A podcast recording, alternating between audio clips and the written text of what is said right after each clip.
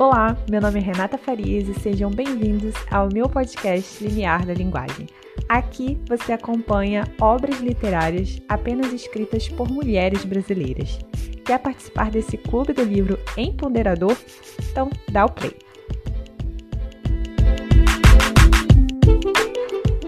Olá, pessoal, sejam bem-vindos ao segundo episódio do meu podcast Rolê com Elas. E hoje a gente vai dar continuidade ao debate do livro Tudo é Rio de Carla Madeira. Bom, mas antes eu gostaria de convidar a vocês para visitarem lá o meu Instagram, Limiar da Linguagem, porque na verdade esse podcast aqui é apenas um recorte do meu projeto e lá eu publico dicas de obras literárias estrangeiras, brasileiras, escritas por homens, por mulheres, ou dicas de filmes também. Então se sintam à vontade de poder conhecer mais meu projeto por lá. E também estou no YouTube, caso vocês queiram ver o meu rostinho por trás dessa voz, sintam-se à vontade também. Ah, mas antes também de começar a discutir aqui os capítulos de hoje, é bom a gente sempre rememorar e relembrar o que foi discutido na semana passada, porque eu sei, a rotina é bem agitada e a gente acaba esquecendo o que, a gente leu, o que, que a gente comeu ontem, então é sempre bom relembrar. Na semana passada, eu apresentei para vocês três personagens principais do livro Tudo é Rio. A gente tem a prostituta Lucy, que era puta porque ela queria, não por questões financeiras, como a gente tende a julgar, e o casal romântico Venâncio e Dalva. Ele, eles eram aqueles casais super unidos que faziam tudo juntos, era de dar inveja à cidade. Mas ocorre algo repugnante na vida dos dois e que Dalva não vai conseguir perdoar o Venâncio. Que ele bate na Dalva e mata o filho deles. Matou o filho por uma questão de ciúmes. Era um ciúme doentio que ele tinha por Dalva. E aí, então, mesmo após esse episódio, a Dalva continua morando com Venâncio mas só que eles não têm mais um diálogo. É como se eles vivessem na mesma casa, porém separados. Eles são traçados e atravessados ali por uma solidão. E aí, após um tempo, assim, significativo, o Venâncio ele vai visitar o prostíbulo da cidade, mais conhecido como Casa de Manu, para justamente tentar esquecer todo esse episódio, para tentar preencher todo esse buraco que ele estava sentindo é, através dessas relações sexuais fúteis. E aí ele se submete a ter relações sexuais com qualquer uma das prostitutas ali do local, menos com a Lucy, porque ela causou um certo estranhamento nele, ela causou um, um, uma certa lembrança de todo aquele episódio que aconteceu com ele quando ele bateu em Dalva e para ele foi um sofrimento. Então ele rejeitou qualquer tipo de contato com a Lucy. Só que a Lucy ela era uma daquelas mulheres que gostava de ser cortejada por todos os homens ali da cidade. Então, quando ela vê que o Venâncio está rejeitando, aí o desejo dela se torna ainda maior, porque ela não vai se sossegar enquanto ela não conseguir ter uma relação ali sexual com o Venâncio. Só que a gente vai ver que não é apenas uma relação sexual. De fato, ela quer uma entrega total ali em relação ao Venâncio. E aí a gente vai ver que ela acaba se apaixonando por ele. A gente não sabe se de fato ela gostaria de ter uma relação ali séria com ele ou se esse apaixonamento surgiu em razão de ele não nutrir nada por ela, de ele realmente ali a rejeitar. Então, talvez se ele tivesse aceitado, talvez ele tivesse passado despercebido como mais um homem que ela mantinha ali uma relação sexual. Mas aí, quando ele rejeitou, aí despertou esse interesse muito maior nele, que era um homem comum, como fala o livro, um homem assim meio melancólico, meio triste, que não despertava desejos ali em mulheres, mas nela despertou por causa desse não dele. Então agora a gente vai iniciar aqui o nosso debate da leitura do capítulo 8 ao capítulo 14 do livro Tudo é Rio da Carla Madeira. E aí, antes eu gostaria de convidar vocês para darem uma olhadinha lá no cronograma que está no meu Instagram. Eu vou deixar aqui também na descrição. Mas aí vocês acompanhando por lá é melhor, porque eu estou pretendendo lançar uma enquete para votação aí do próximo livro do nosso Clube do Livro. E aí eu quero tornar esse processo mais democrático e inclusivo. Então é muito importante saber a opinião de vocês também, se vocês estão gostando, e por aqui não é possível ter esse contato. Então lá vocês podem me enviar direct, podem me enviar dicas e feedbacks também. Então agora, depois de ter apresentado aí toda essa discussão no início, né, relembrar, a gente vai ao capítulo oitavo do livro da Carla Madeira, Tudo é Rio. E no início do capítulo oitavo, a gente vê essa apresentação da vida de Lucy, porque no, nos é mostrado que Lucy, ela perdeu os pais ainda quando criança. Então a gente vê que nem todos os pedidos que ela queria foram realizados, porque ela cresceu ali sem aquele amor aos pais. E falando assim, parece que é algo mais simples, mas a gente sabe que é algo complexo. Por exemplo, quando a gente vai à escola e a gente se vê ali sem os nossos pais, enquanto os nossos coleguinhas sempre falam ali do pai, da mãe, que eles viajaram juntos, então a gente vai vendo que é um processo difícil para uma criança que nasce ali sem a presença dos pais ali na vida dela. E após esse episódio, na morte dos pais, a Lúcia ela foi morar com a tia Duca, que era irmã do pai dela, e o tio Brando, e suas duas primas. Só que a gente sabe que por mais que eles tratassem a Lucy de um... Na verdade, é Lucy, né? Eu sempre falo Lucy, mas é, é Lucy a pronúncia. A Lucy de uma forma ok, nunca seria igual à forma com, como eles tratavam a, as filhas. O amor de filhas para ele era diferente, principalmente para tia Duca. Ela tratava a Lucy de uma forma um pouco mais desprezível. Não desprezível, mas com uma certa indiferença, né? Como se ela fosse invisível. Então a Lucy ela nunca se sentia confortável ali naquela casa. Ela queria se ver livre, ela queria se ver podendo fazer as coisas que ela bem queria, porque ela se sentia uma certa limitação em relação à tia, que tentava sempre ali vigiar o que ela estava fazendo. E aí a Lucy também, ela sempre se questionou o porquê do tio Brando ter aceitado se casar, viver junto com a tia Duca, que ela não via nada demais. Mas logo em seguinte é apresentado vários trechos de forma irônica, nos mostrando o porquê disso, porque na verdade era uma questão por puro comodismo de ele ter sempre ali o que ele queria nas mãos, de ter o almoço pronto, de ter suas roupas lavadas, de ter ali o conforto da casa, de ter duas filhas. Era mais uma questão da sociedade para mostrar para a sociedade do que de fato um desejo seu. E era algo totalmente oposto do que Lucy queria para si. Só que aí, quando a Lucy foi ficando mais moça, ela foi despertando interesse no tio Brando. E isso para ela foi algo muito interessante porque ela se sentia ali desejada por ele. E era um desejo proibido, porque ele era marido da sua tia. E até que em uma noite eles tiveram uma relação sexual e a tia não estava por perto e também não desconfiou nada ali entre os dois. E aí, para ter sempre essa aproximação com o tio Brando, a Lucia ela resolve ir à missa todos os domingos. Só que a tia Duca, ela era do contra. Ela queria sempre ali provocar a Lucy. Então, se a Lucy queria A, a tia Duca induzia a Lucy a fazer B, para ela realmente ficar ali re revoltada, irritada, e ela queria fazer essas provocações em Lucy. E aí, quando ela percebe que a Lucy, ela está indo espontaneamente à missa, a tia resolve fazer o quê? Então você não vai à missa. Mas a Lucy, ela era muito esperta. Ela fez isso justamente porque ela sabia que a tia ia mandar ela ficar em casa. E aí, ela ficando em casa, ela ia poder ter esses encontros mais íntimos com o tio que ela, que ela queria. Então, a Lucia, ela se vê ali super feliz, super realizada. Ela era bem inteligente, bem sapeca também. E aí, a Lucia, ela vai cada vez mais se viciando nessa questão do desejo que ela pode provocar nos homens. E ela quer ver cada vez mais ali os homens rastejando aos pés dela. E ela foi começando a ter esse desejo de poder conquistar os homens ali da cidade, né? os homens também mais sucedidos. E a gente tem aqui na página 48. Qual seria o destino de cada cidadão respeitável diante de um desejo bem provocado? O que faria, por exemplo, com um delegado? Prenderia. Não se apertou. Alucinaria o farmacêutico. Deixaria o médico de cama.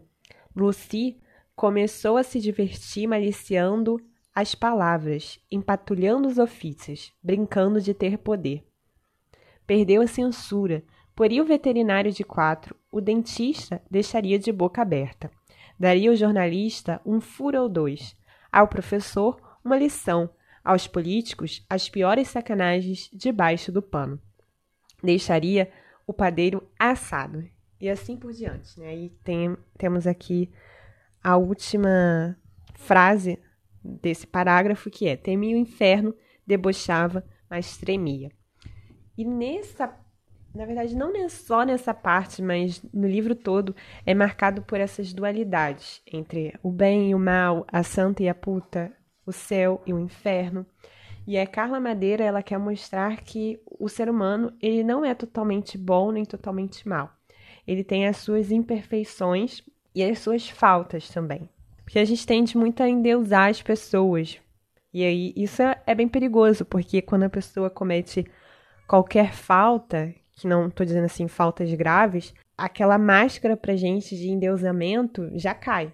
Mas por quê? Porque aquela pessoa ali é humana. Ela é passível de erros. E aí então a Lucy, ela vai tentando arrumar um jeito de manipular a tia e concretizar esses planos que ela estava querendo de ser uma prostituta e poder viver de forma independente ali dos tios, poder ter a sua liberdade.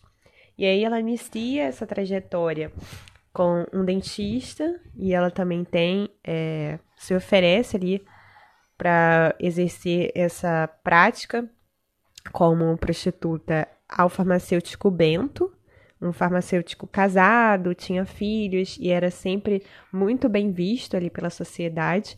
E para mim essa foi uma crítica em relação aos homens que querem demonstrar uma certa um certo sucesso aí na sociedade, como tem uma profissão, tem uma família, tem filhos, mas não é bem assim o desejo dele é, no seu interior.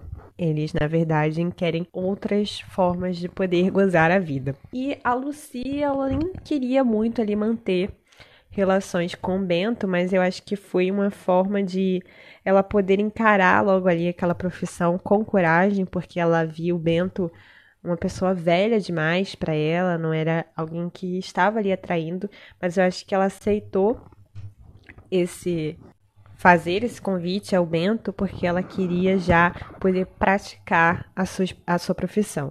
Porque o capítulo fala que a Lucy ela escolhia quem ela queria. Então, eu não acho que ela se submeteu ao Bento porque ela estava precisando. Porque, como nos é apresentado no livro, ela era prostituta porque ela queria. Mas eu acho que foi mais uma questão de prática, de poder ali praticar a sua profissão. Mas, de fato, ela tinha esse poder ali de controle, de escolha. E diz assim na página 55. Agora não tinha volta. E assim foi. Lucy escolhia quem queria e lançava a flecha. Ainda há uma outra parte na página 56 em que a gente vai ver essa autonomia de Lucy. Apesar de ser ainda moça, ela era uma pessoa independente. Acho que até talvez em razão de ela ter perdido os pais cedo e talvez isso tenha feito com que ela encarasse a vida ali de uma outra forma em que há assim, para fazer o que eu quero, onde eu quero, quando eu quero, com quem eu quero, só sendo dona de mim. Então a Lúcia, ela, a Lucia, na verdade, ela estava querendo essa liberdade para não viver ali dependente dos tios ou de algum homem. Ela queria viver na sua pura liberdade.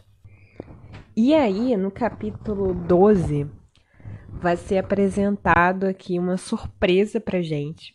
Por quê? O que, que vai acontecer?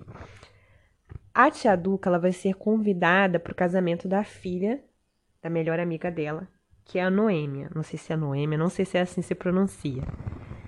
E aí então ela se enfeita, se arruma ali para aquele casamento, mas ela não pensa muito ali na Lucia. A Lucy vai, mas ela tá mais preocupada em poder ali arrumar as filhas do que a Lucia. A Lucia ali é tratada sempre com indiferença. E a gente vai ver também uma certa inveja da tia Duca em relação a essa filha da melhor amiga, porque ela vê, ela percebe que as filhas dela, na verdade, não têm um namorado, elas não têm nem uma noção de tempo quando que elas vão se casar, E aí há muito essa exigência de poder ser feliz só no casamento. Então ela se sente ali um pouco frustrada em relação à filha, mas ao mesmo tempo ela se sente ali realizada, porque ia ser um baita casamento, né? Era um casamento ali super renomado, reconhecido pela cidade, então ela se sentiu ali feliz de poder ser convidada. E aí o que que acontece? A Lucy, ela ia depois depois que a tia Duca saísse com as filhas,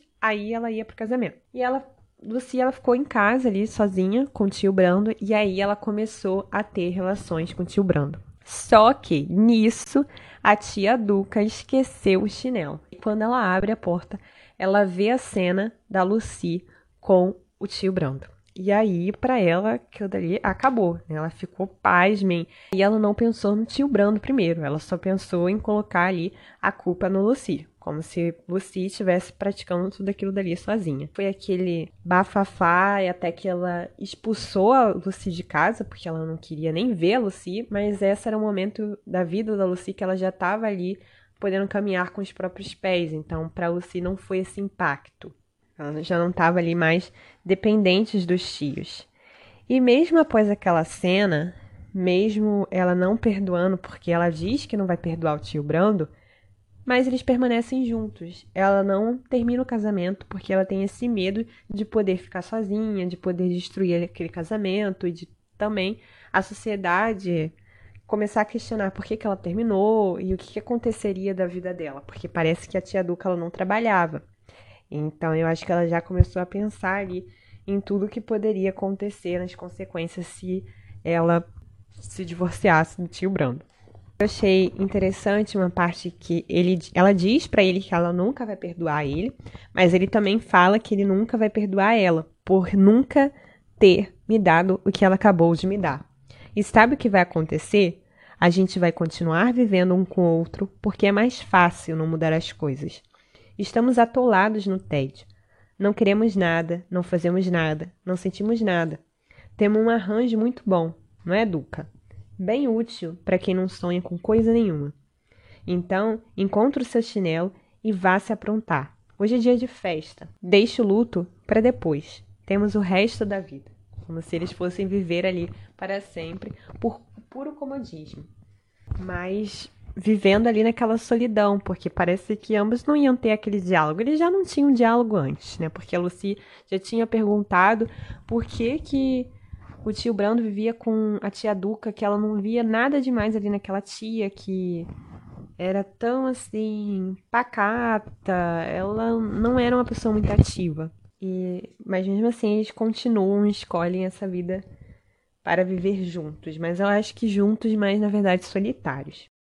E agora a gente vai já para o capítulo seguinte, então a gente vai mudar um tema da discussão, porque na verdade o livro ele vai mudando ali o foco. Então não haveria um personagem principal. Né? O personagem principal são os três. Os três são os personagens principais. E um capítulo vai dar um foco maior na Lucy, em outro capítulo a Dalva Venâncio, às vezes só na vida da Dalva, às vezes na vida do Venâncio, e assim vai. E aí, então, nesse capítulo, vai ser mostrado pra gente a questão da justiça divina. De por que certas mães pedem orações aos filhos e se desdobram ali para ver as vidas dos filhos bem-sucedidas, mas até que acontece às vezes uma desgraça na, na, vida delas e elas acabam perdendo o filho. E por que que isso acontece? Por que que há esse mal na vida delas quando na verdade elas estavam ali com os joelhos dobrados rezando pelos seus filhos? E logo em seguida nos é apresentado a questão da perda do filho da Dalva. E, e aí, como isso foi devastador para a vida dela, porque ela perdeu o filho por uma ação do próprio pai, do Venâncio, e por uma atitude de ciúmes. Foi algo assim que não dá para entender, né? Para mim é algo que a gente se questiona se é possível a gente perdoar uma conduta dessa. E aí a gente vê que depois desse acontecimento, né, logo em seguida, acho que a Dalva ficou perplexa porque ela não esperava aquela conduta do Venâncio.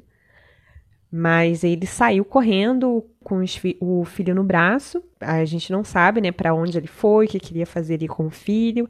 Mas a Dalva ficou. Acho que a Dalva ficou ali atônita, né? Ela ficou pensando. Acho que ela ficou sem pensar. Na verdade, o livro fala que ela morreu ali naquele instante em que o Venâncio ele pratica esse ato horripilante. Na verdade, eu tinha falado para vocês que ia ser mais ou menos um livro por mês, mas aí eu resolvi mudar essa ideia. Porque eu acho que ia poder causar muita ansiedade na gente de ter que ler ali aquele, vários livros né, durante o mês. Eu sei que não é muito livro, né? É só um livro. Mas mesmo assim, né? Acho que cada um, cada livro tem a sua leitura particular. Às vezes o livro pode ter, sei lá, 10 páginas, mas é um livro muito denso, muito complexo. E então eu achei melhor não colocar essa meta de poder ler um livro por mês. Mas a gente vai vendo aí, vai dividindo os capítulos e a gente vai lendo aos poucos para dar tempo é, de todo mundo poder ler, porque cada um tem a sua rotina ali particular e tem a sua rotina do dia a dia, outras pessoas têm uma rotina mais corrida, e aí de repente fica muito difícil de poder ler, sei lá, sete capítulos durante a semana. Então eu queria trazer, tornar, na verdade, essa leitura mais inclusiva, e aí por isso que eu pensei em tirar essa ideia de ter que ler um livro por mês, mas de ir deixando, né, de ir rolando os episódios, e aí eu vou vendo, vou dividindo, o, o livro, conforme for mais conveniente ali para todo mundo. E eu vou lançando os cronogramas lá no meu Instagram, mas eu também vou deixar aqui na descrição do podcast. Então é isso, pessoal. Até o próximo episódio. Um grande beijo. Bom final de semana para vocês. Tchau, tchau.